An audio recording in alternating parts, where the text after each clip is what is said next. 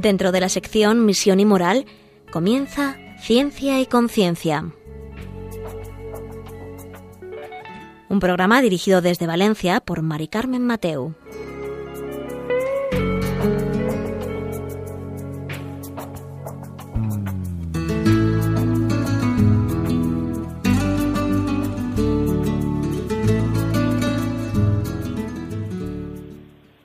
Buenas tardes, queridos oyentes. Un miércoles más. Aquí estamos con vosotros en Ciencia y Conciencia, un programa que hacemos desde el Observatorio de Bioética de la Universidad Católica de Valencia. Y hoy eh, lo primero que tengo que hacer es, agradecerle a todos vosotros em, que hayáis colaborado con nosotros, porque en el anterior programa sobre filosofía cinemática os propuse un reto, que era decirnos las bandas sonoras que eh, íbamos poniendo en las pausas que tenemos en el programa y la verdad es que fue, bueno, fue toda una ilusión. Estuvimos recibiendo correos vuestros y la verdad es que todo el mundo acertó, eran grandes bandas sonoras y, y todos vosotros unos entendidos en el cine.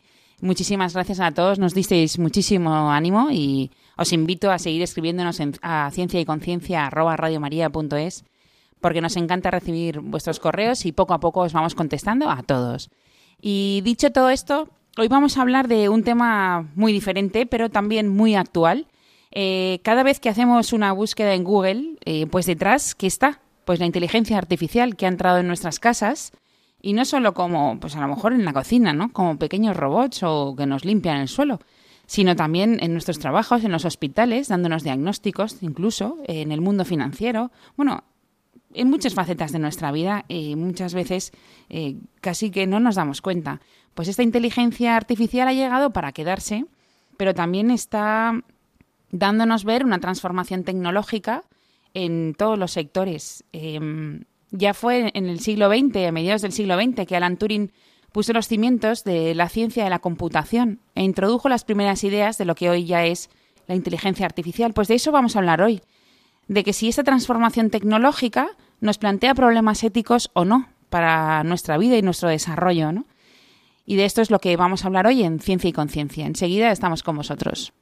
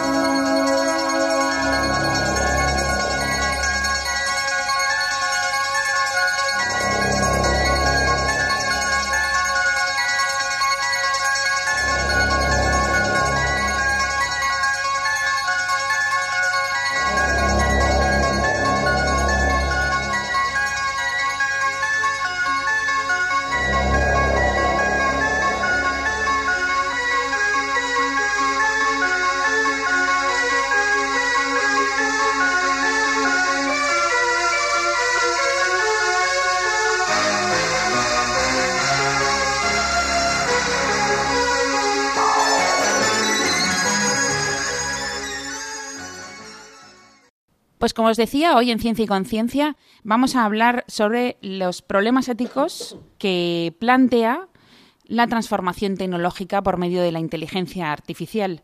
Para eso hoy está con nosotros Manuel Rives.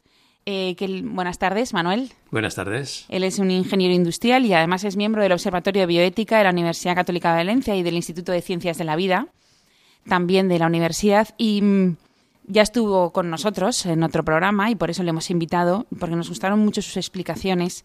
Em, cuéntanos, em, estamos hablando de la inteligencia artificial, eh, ¿cómo nace y, qué representa hoy esta inteligencia artificial? Muy bien, efectivamente, bueno, la presentación que nos ha hecho la presentadora creo que ha resumido muy bien todo lo que es eh, actualmente la inteligencia artificial. Eh, realmente la inteligencia artificial no es una cosa muy nueva, efectivamente, data de la mitad de, de mitad del siglo pasado, cuando Alan Turing puso los cimientos de, la ciencia de la computación y, bueno, introdujo las primeras ideas, ¿no? Después fue eh, un profesor de la MIT, el John, McCarthy, el que le puso el nombre inteligencia artificial. No sé si fue eh, el mejor de los nombres, porque como iremos viendo, pues bueno, pues quizá no sea tan inteligencia como, como dice, como dice ya, su, pero cuando nombre. Le dicen computación es como muy difícil. O sea, a mí me, plantea más problemas que inteligencia artificial. A lo mejor lo hice también por eso. Sí, bueno, bien. El caso es que fue un nombre bonito que, que ha triunfado y que, que, es, que es explicativo. ¿eh? Bien. El caso es que, mm, bueno, durante años hemos estado eh, fijándonos mucho en, en, los robots humanoides que han sido los que han representado la inteligencia artificial. Eh, hemos visto como, en fin, formas humanas de, de, hierro, pues que nos parecían no sé qué, pues ya eh, eran capaces de coger un, un, huevo de una cesta sin esclafarlo, ¿no? Es decir, esto, eh, bueno, pues realmente eh, ha sido nuestra visión de la inteligencia artificial durante unos años, pero como también nos ha dicho la presentadora, eh, la inteligencia artificial es mucho más que eso, está mm, rodeándonos en estos momentos por todas partes, eh, nuestras entradas en Google, eh, nuestras eh, solicitudes de, de, viajes en línea, eh, en fin, en casas, en hospitales, en todas partes, ¿no? O sea que eh, es una es una tecnología que, que la tenemos la tenemos encima, todos más o menos la la, la vemos, mm. aunque muchos no percibamos que está ahí. ¿eh? Lo damos por hecho, pero en fin, es, es esa nueva tecnología que se llama, que hemos llamado inteligencia artificial. Hmm. Eh, para mm, hacernos una, una, idea un poco mejor de lo que es eh, la inteligencia artificial, eh, yo voy a referirme a un, a un, una aplicación re realmente nueva. Es decir, hace unos días, precisamente el 9 de octubre, tuvo lugar en Bonn el estreno mundial de la décima sinfonía de Beethoven. He dicho bien, décima. Hmm. Vale eh, evidentemente Beethoven no la dejó escrita. ¿eh? Beethoven tuvo el encargo de hacer esas dos sinfonías, la novena y la décima, por parte de la Sinfónica de Londres, creo que fue. Y bueno, hizo la novena, puso algunos apuntes de la décima y, y, ahí se acabó la cosa. ¿eh? Falleció 57 años, no, no la pudo terminar. Y bien, tampoco es una novedad el que eh, una obra inconclusa de un autor, pues la complete algún discípulo suyo, en fin, y esto lo hemos visto con varias, eh, por ejemplo, sin más lejos, la, eh, el Requiem de Mozart, uh -huh. una obra que me encanta, pues no la acabó Mozart, ¿eh? la acabó un discípulo suyo. ¿eh? Bien, en este caso lo que ocurre es que las notas que había dejado Beethoven eran escasas y, bueno, pues nadie se ha atrevido a, a, a meterse con una obra de, de, la envergadura de la novena sinfonía, que, que esta es parecida, eh, en envergadura a, completarla. Sin embargo, eh, Deutsche Telekom, eh, ante la llegada inminente del 250 aniversario de nacimiento de Mozart, de, perdón, de, Beethoven, quiso, quiso celebrarlo de esta forma y montó un proyecto para, con la ayuda de la inteligencia artificial, poder crear la, la sinfonía. ¿Qué se hizo? Bueno, un equipo, evidentemente, de musicólogos y un, y un equipo de, de, expertos en inteligencia artificial, unos americanos, unos alemanes, eh, confeccionaron lo que, lo que llamaron el Beethoven KI. KI eh, bueno, son las eh, siglas eh, alemanas para inteligencia artificial, que dije intelligence, eh, y este, y este eh, sistema mm, querían prefabricar un sistema que comprendiese un poco el espíritu de Beethoven, ¿no? Esta era la idea. Para ello cargaron eh, todo lo que son las sinfonías, eh, partituras, eh, los bocetos, todo lo que podía tener relación con, con Beethoven, le cargaron en este sistema de, de inteligencia artificial, eh, alimentaron una pequeña red neuro, neuronal, después hablaremos de ello, eh, que es un, bueno, pues es una especie de imitación de, del sistema, cómo funciona el cerebro, a base de algoritmos, y lo estuvieron entrenando, etcétera. Bien, en, realidad la, inteligencia artificial aquí lo que, lo que hacía era que eh, frases muy cortas, la, inconclusas, las terminase. ¿eh? por ejemplo, pues para una frase, pues proponía 20 o, 100 soluciones diferentes que el equipo analizaba y tal, y poco a poco se ha ido construyendo esa, esa eh, composición que, ya se ha estrenado. ¿eh? Vale. Eh, hemos visto cómo efectivamente ha sido la, colaboración de las máquinas y, las personas para poder dotar de creatividad algo, porque mm, por sí sola la inteligencia artificial es una cualidad que no, mm, que no, no dispone. O sea, la creatividad es una característica de, de la, inteligencia humana y que no hemos o que no podemos eh, reproducir en la, en la inteligencia artificial. Bueno, y mm, en base a todo esto de lo que es la inteligencia artificial, eh, ¿qué problemas éticos nos plantea? Bien, realmente mm, nos plantea muchísimos problemas éticos en el sentido de que es una tecnología con una capacidad de influir importante. Eh, bien es verdad que no es la primera vez que tenemos una tecnología que sea capaz de influir, pero esta es un grado muy superior. Yo me estoy acordando de la publicidad subliminal. La mm. publicidad subliminal es algo que se ideó en los años 50 del siglo pasado y que, bueno, en primer lugar, se considera la publicidad subliminal aquel mensaje audiovisual que, se emite por debajo del umbral de la percepción. Es decir, que se emite sin que las personas nos demos cuenta de que se está emitiendo. Y efectivamente, en el año 57 se hizo una prueba en un cine en Nueva York, eh, en la cual pues se introdujo en, algunas escenas de la película eh, unas, unas eh, frases que duraban solamente una fracción pequeña de segundo, que la vista la captaba lógicamente, pero nuestro sistema perceptivo no. El caso es que nadie se dio cuenta de aquello, pero a la salida los dos mensajes que se, que se pusieron fue coma palomitas de maíz y beba Coca-Cola, pues a la, salida eh, se incrementó el consumo de Coca-Cola y de palomitas de maíz. ¿eh? Bien, evidentemente, este sistema eh, fue prohibido, está prohibido en todo el mundo. En España hay una ley antigua también que prohíbe este sistema. Es decir, en, ahora se nos plantea con la, con la inteligencia artificial, se nos plantea esto, pero a lo grande. Es decir, este mismo problema. Y la forma de prohibirlo es más difícil. En este caso de la policía subliminal, pues estaba, eh, digamos, limitado a, pantallas de cine o incluso de televisión. Vale. Pero mm, aquí estamos hablando de redes sociales. Aquí mm. estamos hablando de que, de que está en todas partes. Y, y la capacidad de influir es muy, muy grande. Por eso nos crea una nueva frontera ética. Debido a eso, pues efectivamente ya hay muchos organismos supranacionales, nacionales, que están estudiando estos temas y que, y que están posicionándose porque, porque ya tenemos aquí la, inteligencia artificial, ¿no? Eh, por ejemplo, la, la, Academia Pontificia de Ciencias en 2016 hizo un congreso sobre inteligencia y al final, pues, emitieron un comunicado, digamos, eh, solicitando a las autoridades de todos los gobiernos, a, los investigadores, a ingenieros que desarrollan sistemas y tal, pues tuvieran muy en cuenta que asegurar que las tecnologías sean seguras y que se usen con buenos propósitos. Es difícil, es difícil lograr esto, pero eh, debe ser, digamos, una pauta eh, permanente de las personas y, los responsables políticos que, que, puedan tener que ver con el tema, ¿no?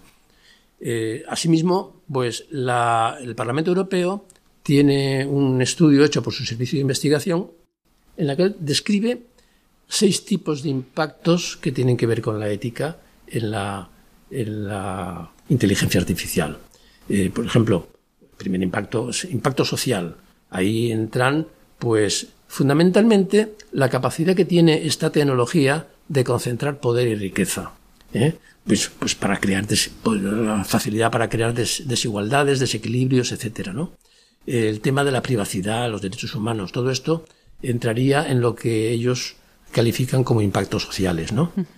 eh, después estarían los impactos psicológicos que tienen que ver pues con la capacidad de engaño, por así decirlo, que puede tener esta tecnología. O sea, mm, pues ya somos incapaces de distinguir si una imagen es real o es creada por inteligencia artificial. Somos incapaces de distinguir si estamos hablando con una persona o con un robot. Aquí, pues, puede haber, mm, digamos, eh, psicológicamente eh, una serie de una serie de problemas que hay que, prevenir y que, que, no permitir que se, que se llegue al engaño, ¿no? Eh, lo llaman impactos en el sistema financiero porque, porque se considera que esta tecnología es, es capaz de manipular, ¿eh? podría manipular los mercados a niveles globales y crear grandes distorsiones y, y, muchísimos problemas. Eso hay que tener muy en cuenta cuando se desarrollan cuando se desarrollan los sistemas, el que esto pues no, no, no se produzca ni que alguien pueda acceder a ellos. Hay que tener en cuenta en este caso que mm, la tecnología por sí misma no, no es mala. los que somos malos somos las personas. ¿eh? Pero claro, si nos da un instrumento que puede ser accesible y que, y que, y que lo puede utilizar personas que no tengan. Claro, en este punto eh, son todas las críticas que ha tenido la inteligencia artificial sobre cómo puede influir en los sistemas políticos y en los sistemas democráticos hoy en día. Claro, evidentemente. Bueno, y que hemos visto algún caso. Sí, sí, evidentemente. Eh, no, es la, no es la tecnología en sí misma, sino es la aplicación de la tecnología. Por eso, en fin, eh, es, complicado el, el, poder, el poder mm, limitar eh, estos, estos perjuicios. Pero, en fin, hay que estar en ello. Porque, porque esta tecnología, mm, como digo, no es nueva, llevamos ya 70 años, digamos, tal. Eh, lo que pasa es que no tiene nada que ver hoy día con lo que pasaba hace 30 años o 40, ¿no? Y tampoco tendrá nada que ver con lo que pase en los próximos 10, los próximos 20 o los próximos 30. Eso también lo, vemos claro, ¿no? Hmm. Eh, después, otro impacto que es importante es el, impacto sobre el sistema legal. Eh, hay que tener en cuenta que esta tecnología va a permitir nuevas formas de actuar. ¿eh? Centrémonos, por ejemplo, en lo que es eh, los vehículos autónomos. Vehículos autónomos que ya están en pruebas en muchos sitios y que los veremos sin ninguna duda. Bueno, pues un vehículo autónomo se le tiene que programar para que haga todo lo que tenga que hacer. Eh, pues debe pararse ante un semáforo en rojo, debe eh, estar atento a las limitaciones de velocidad, debe saber cuándo puede adelantar y cuándo no. Pero también se nos plantean problemas Mm, porque hay que prevenir mm, cómo actuar en caso de accidente. En caso de accidente, por ejemplo, un accidente que involucrase a un peatón, eh, una motocicleta y el propio vehículo, el, vehículo eh, autónomo debe llevar impreso un protocolo en el que diga a quién perjudica, al peatón, a la motocicleta o, a los, o al propio vehículo. En fin, eh, Ahí hay que legislar. Eso es complicado. Ah, es muy complicado. Ahí hay que legislar y así Claro, pues, el, deber de socorro no tiene deber de socorro. Hay mil cosas que, como son nuevas, eh, los sistemas legales van a tener que cambiar eh, precisamente adaptarse a, nuevas circunstancias, ¿no? Eh, por fin, por último, mm, el tema del impacto en la confianza eh, la verdad es que la sociedad depende de, la confianza. Nosotros, en fin, vamos a nuestro supermercado de confianza, vamos a nuestro médico de confianza, vamos a nuestra compañía de seguros en la que confiamos, etcétera, ¿no? Eh, ven, pues mm, el día que eh, a mí me tenga que operar una máquina del corazón, pues, pues bueno, tengo que confiar en ella tengo que tener muy claros cuáles son los protocolos por los que se ha regido esta máquina y qué va a hacer y qué va a hacerme. ¿eh? Es decir, igual que cuando voy a un médico, pues voy a fulanito porque me han dicho que lo hace bien, porque me han dicho que, es buena persona, porque me han dicho lo que sea, ¿no? Tengo buenas referencias. Pues esto va a pasar también con, con las aplicaciones, eh, digamos, de, de este tipo. ¿eh? Bien, pues esto es lo que cabe decir del, espectro de los, de los eh, los problemas éticos que nos puede plantear esta tecnología. Pues llegados a este punto, vamos a hacer una pequeña pausa y luego vamos a retomar el tema eh, por los peligros que puedan suponer en el futuro. Vamos a hablar un poco del futuro y de la inteligencia artificial en nuestras vidas.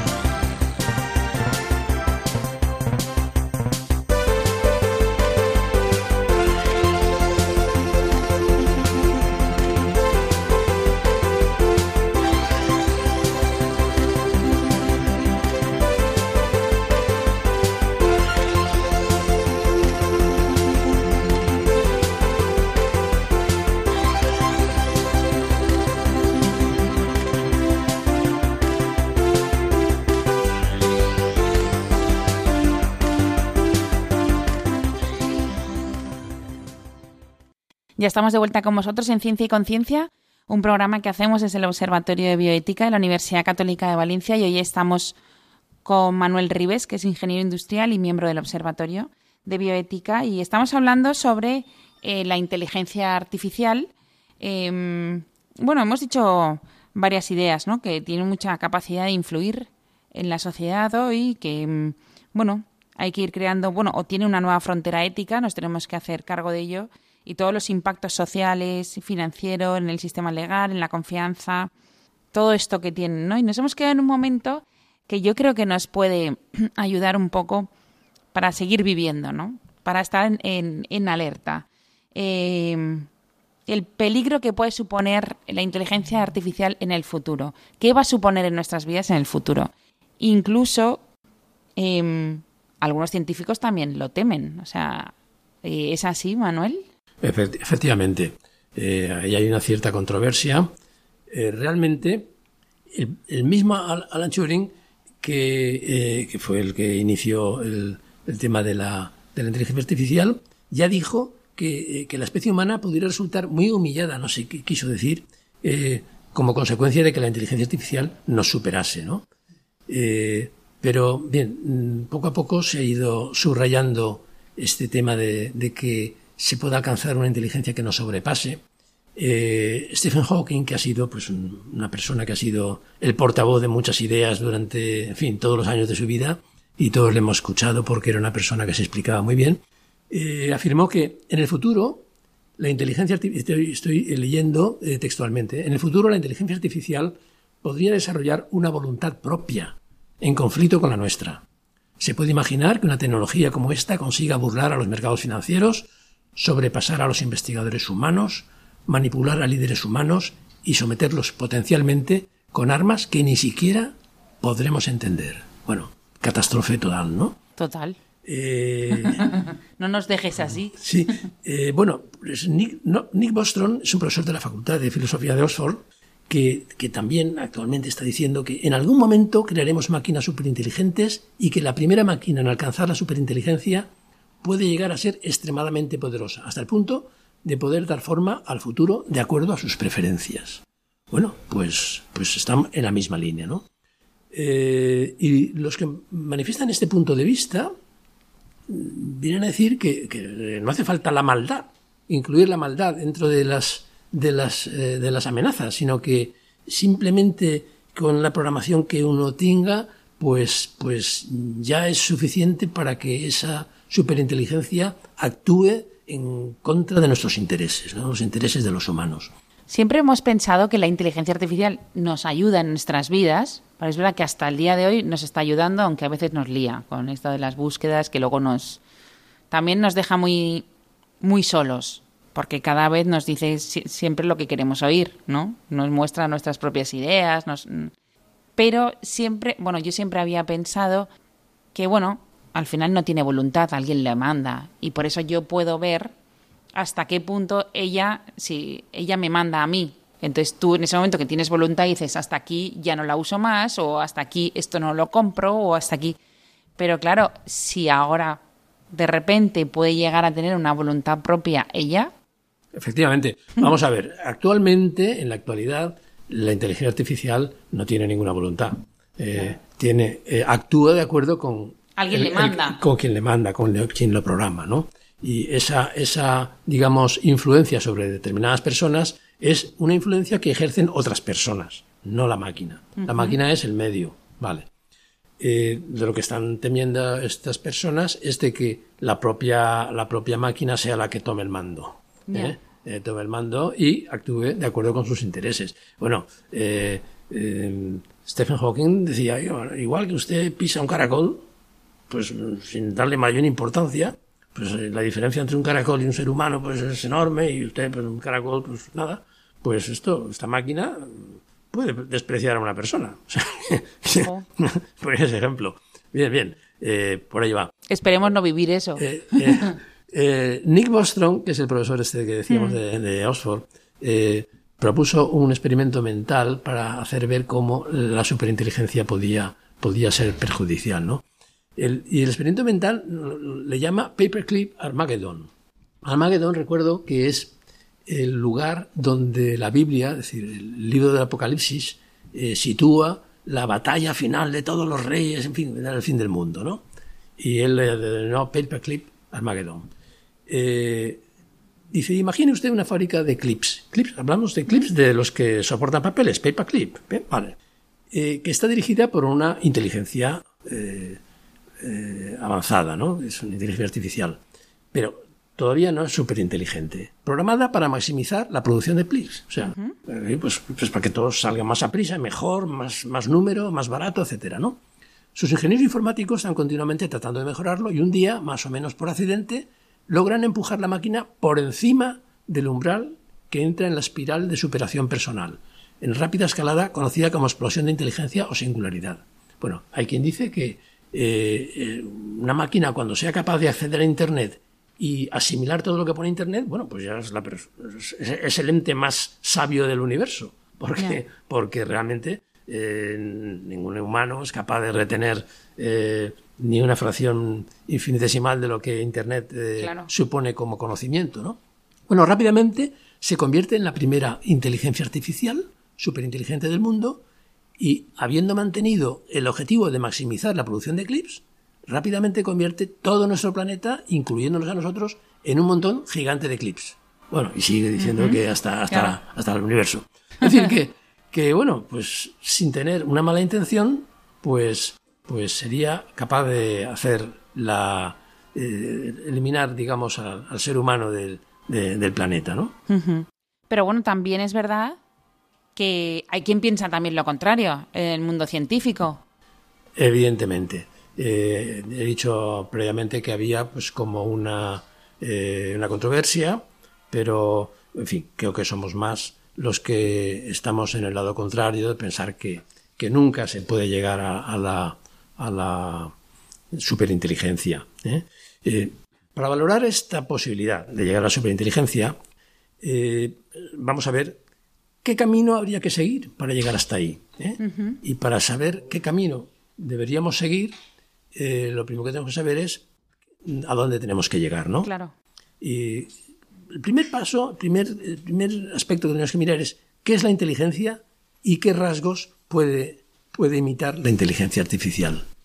Bien, pues después veríamos cuáles son las limitaciones de los ordenadores, después por qué han tenido tanto éxito, etcétera, ¿no? Pero vamos, ¿qué es la inteligencia y qué rasgos puede imitar la inteligencia artificial? Bien, pues eh, entendemos por inteligencia la capacidad que tiene el ser humano de comprender y adaptarse al entorno mediante el uso de más habilidades, que unas son heredadas y otras son eh, conocimientos aprendidos. ¿no? Pero en la inteligencia, que es difícil de definir, reconocemos diferentes aspectos. O sea, el razonamiento abstracto, eh, la representación mental, eh, la resolución de problemas y toma de decisiones, nuestra capacidad de aprender, en fin, el conocimiento emocional, la creatividad. Eh, hay una serie de, aspectos en los cuales podemos dividir eh, la, inteligencia. Eh, la inteligencia artificial, pues la mayoría de estas cosas, de estos aspectos, no los puede, no los puede asumir, ¿no? Puede asumir, pues, en menor medida, pues el razonamiento, la resolución de problemas o el aprendizaje, que hemos, hemos conseguido eh, pequeños eh, avances en esos, en esos temas, pero, pero no, no puede asumir eh, todas las capacidades que representa la, la inteligencia, sí, la, inteligencia humana. Pero es verdad que, que, la inteligencia, por así decirlo, artificial, por ejemplo, yo ahora no me, no me lo imagino con creatividad. Claro, claro. No me la imagino con sensibilidad. Claro. O conciencia. Sí, sí. Pero bueno, es lo que estás comentando, que... Bueno, toda la inteligencia artificial está basada en el funcionamiento de los ordenadores. ¿eh? Eh, claro, eh, los ordenadores mm, actúan con un sistema, digamos, están limitados al tratamiento de algoritmos. Los algoritmos no son nada más que procedimientos paso a paso para lograr algo no sé cómo diría. Por ejemplo, eh, el prospecto de una, de una, de un producto, por ejemplo, una botella de champú, ¿eh? y vemos que pone en, la parte posterior. Eh, moja el cabello, eh, aplícate champú, enjuaga y luego repite. Bien, pues eso es un algoritmo. Son, mm, me están dando indicaciones para que haga algo de forma escalonada. Bien, esto así actúan los ordenadores. ¿eh? De forma que si nosotros consideramos que la creatividad o la sensibilidad o la conciencia no son algorítmicos, pues mm, el ordenador mm, no es capaz de, conseguir esto, ¿no? Está. por eso la, solamente es capaz de adquirir alguna, una serie de rasgos limitados de, lo que se conoce como inteligencia humana. ¿no? ¿Eh? Sin embargo, sin embargo, eh, ahora nos estaremos diciendo, bueno, se han conseguido unos éxitos eh, importantes en la esto y se van a conseguir más, sabemos. esta, esta, creciente capacidad para, para reemplazar las habilidades humanas en tareas complejas, mm, bueno, pues vamos a ver qué parte tienen de inteligencia. Por eso que hablaba yo antes de que la, denominación a lo mejor no es, no es la, no le va como anillo al dedo. ¿eh? Eh, yo me centro en, en, la, en la partida de ajedrez que se jugó, que se jugó en el año 97 entre Gary Kasparov y, un ordenador de IBM se llama Deep Blue. ¿eh? bueno, está claro que la, sabemos que la partida la ganó el ordenador. Sí. Sin embargo, el ordenador mm, propiamente no tenía nada de inteligencia, cero inteligencia. Y pudo ganar a un ser inteligente y campeón del mundo. ¿eh? ¿Cómo lo ganó?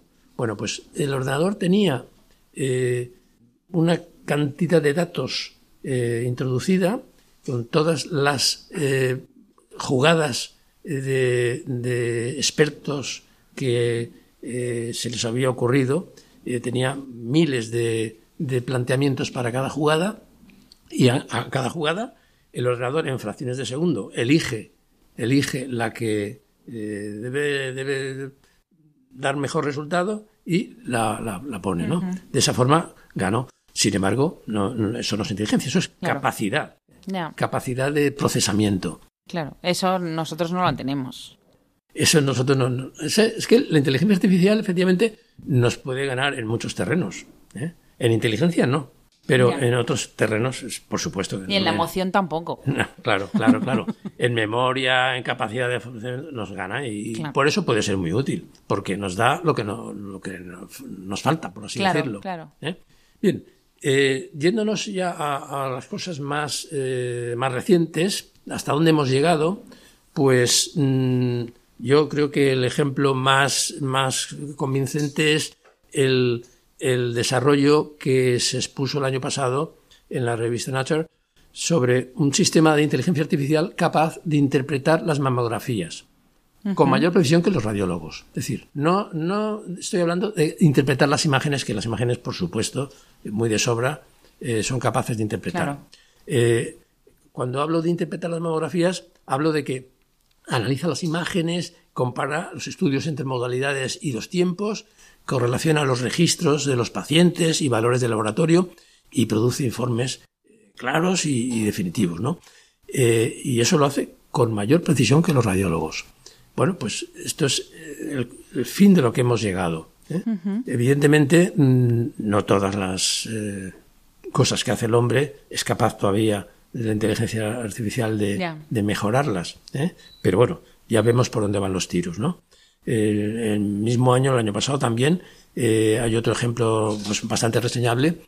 Eh, la red neuronal AlphaFold 2 pues pudo determinar lo que es la estructura de tres dimensiones de una proteína.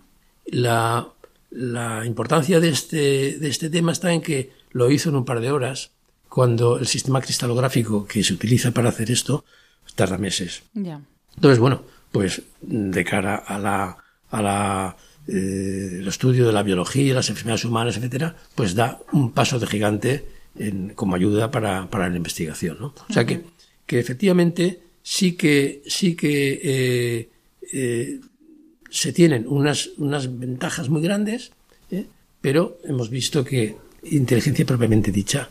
Estas últimas, estas últimas logros, por así decirlo, lo de las mamografías, sí que tiene una pequeña, eh, digamos, eh, capacidad de aprendizaje. ¿eh? porque está basado en unas redes neuronales que, que, efectivamente pues mm, nos, nos, permiten, nos permiten mm, crear algo así como, como aprendizaje.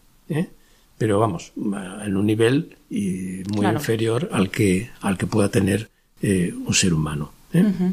Bueno, pues em, la verdad es que, llegamos ya a la segunda parte de nuestro programa, que nos queda ya en, el último bloque.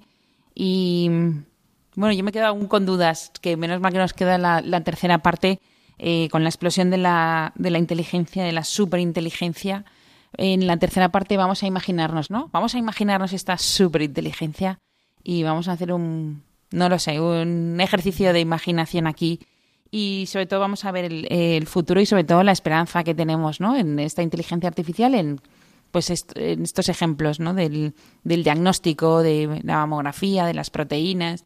Todo esto bien usado, la verdad es que es una gran ayuda para el ser humano sobre todo para nuestra salud.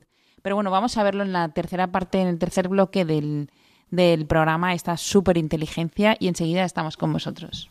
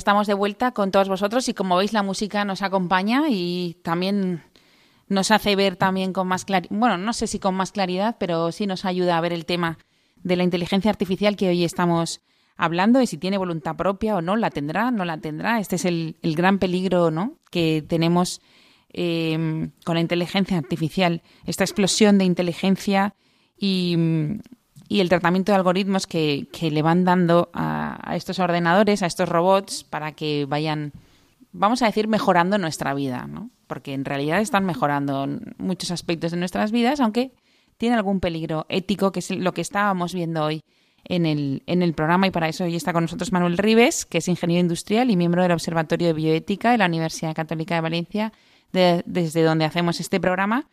Y mm, nos hemos quedado, que le hemos dicho a nuestros oyentes que íbamos a imaginarnos la superinteligencia. Manuel, eh, ¿cómo es esta superinteligencia? Vamos a ver. Eh, hasta ahora hemos visto que, eh, lo que lo que hemos desarrollado hasta el momento no es inteligencia, sino capacidad de generación de datos, precisión y poder de procesamiento. Esas cosas son las que dan la potencia a, todo el sistema de inteligencia artificial que tenemos hoy.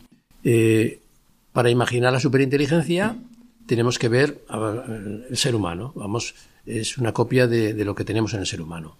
¿eh? la conciencia es la capacidad del ser humano para percibir la realidad y reconocerse en ella, ¿no? Y eh, la conciencia emerge de una serie de procesos como conciencia, emoción, subjetividad, intencionalidad, atención, sin que se pueda identificar con ninguno de ellos. Es una cosa compleja, ¿vale? O sea, debemos pensar que para que una máquina llegue a ser superinteligente, la idea de que las máquinas pueden llegar a superar a los humanos, eh, tienen que adquirir conciencia. ¿eh? Esa es la meta, adquisición de conciencia. Y vamos a ver si eso es factible. Claro, vamos a ver. Eh, nosotros, nosotros, mm, como decimos, tratamos de, copiar lo que hace el ser humano.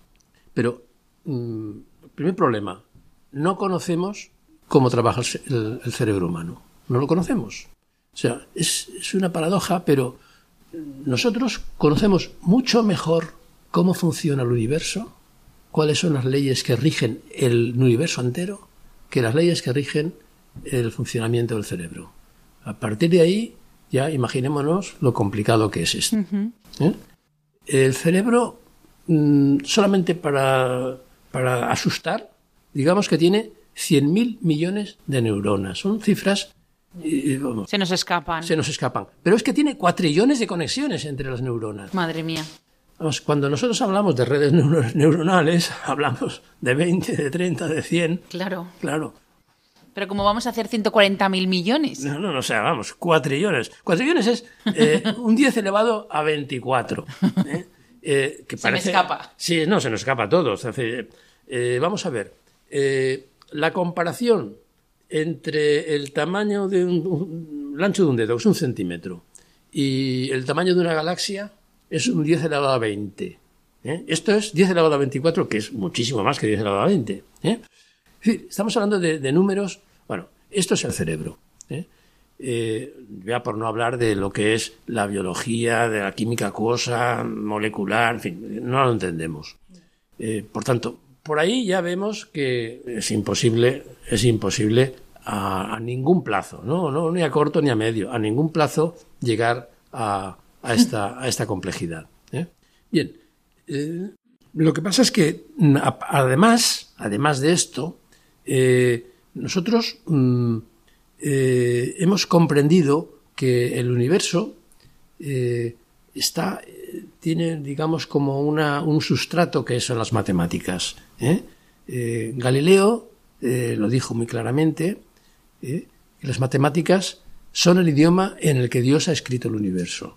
Bien, modernamente estamos percatados de que es así, de que todo está regido por las matemáticas. Bien, pues desde desde el campo de las matemáticas ya aparecen demostraciones de que no se puede reducir la mente humana eh, a, sistemas eh, computacionales. ¿eh?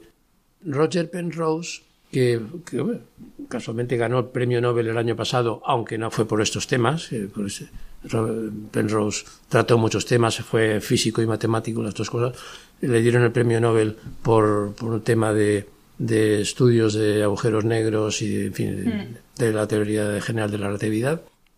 El caso es que, basándose en el, teorema de incompletud de Gödel, en fin, estamos hablando de las matemáticas muy complicadas, pero bueno, él llega a la, conclusión de que no se puede reducir la mente humana a ningún conjunto de reglas computacionales. O sea que por ahí hay una, limitación, eh, digamos, matemática demostrable pues, pues ha habido otras personas que a partir de determinadas propiedades de los algoritmos han llegado a la misma conclusión y también eh, lo que, lo que mm, otras personas han tratado de, a partir del, principio de indeterminación de Heisenberg, pues eh, analizar el tema y también han llegado a la conclusión de que no es posible, no es posible eh, reducir la mente humana a, temas digamos, eh, computacionales. Con lo cual, tenemos. Mm, el instrumento matemático nos dice que,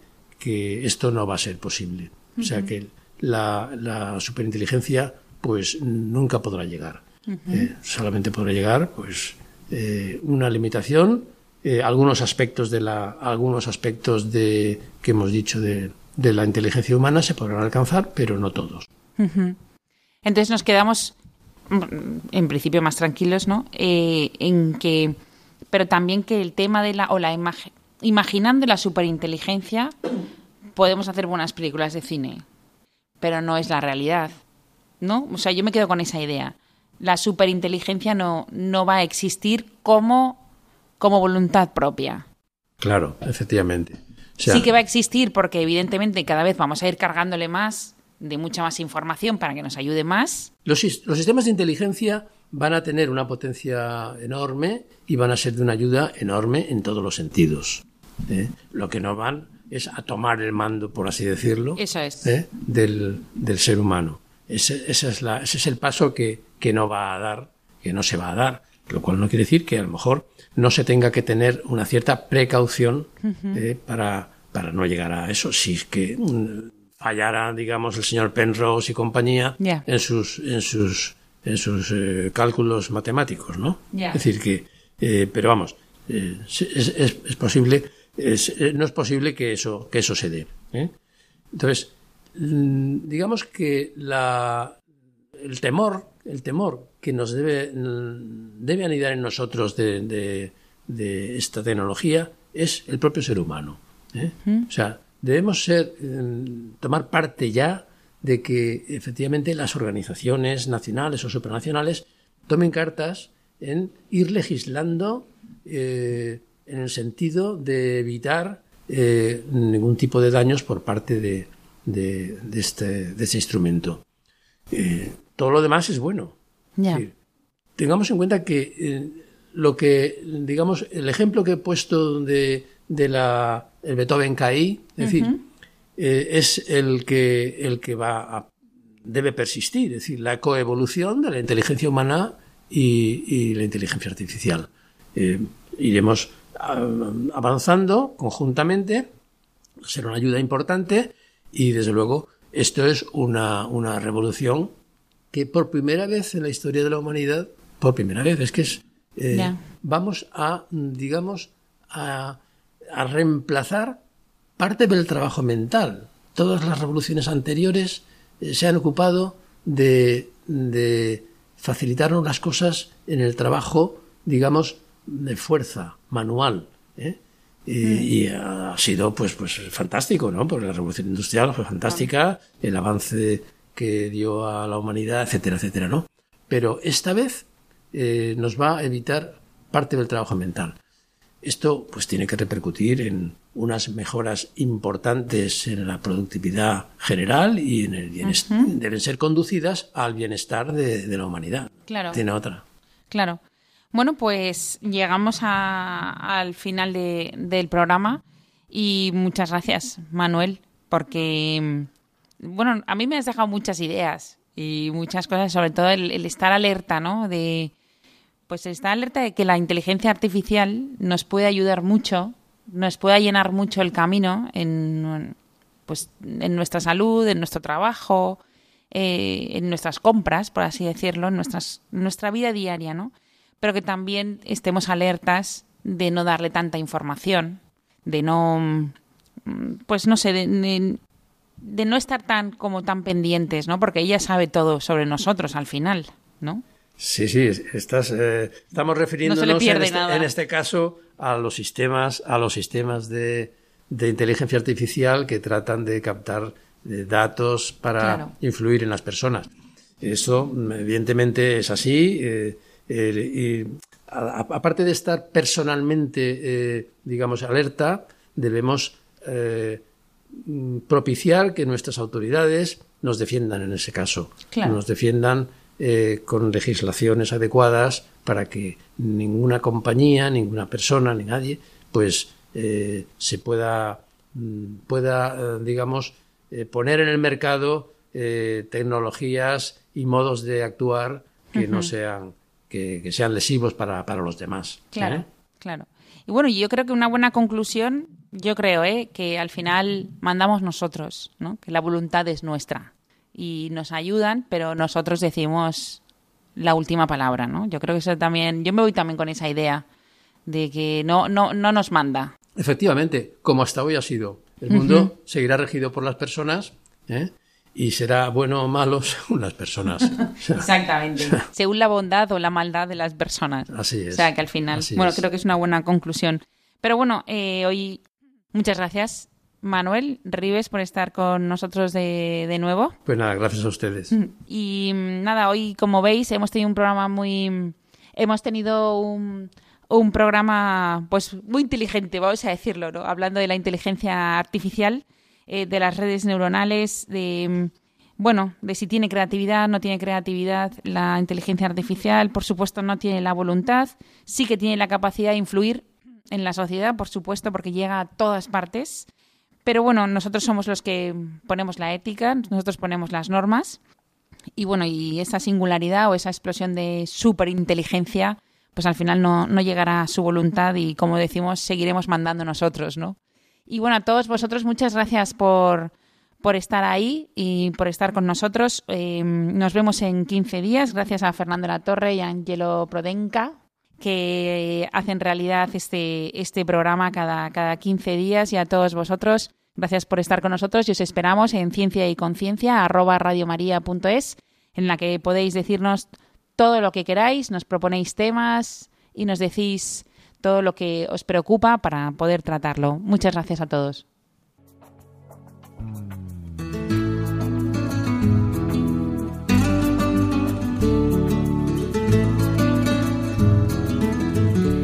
Finaliza así en Radio María Ciencia y Conciencia, un programa dirigido desde Valencia por Mari Carmen Mateu.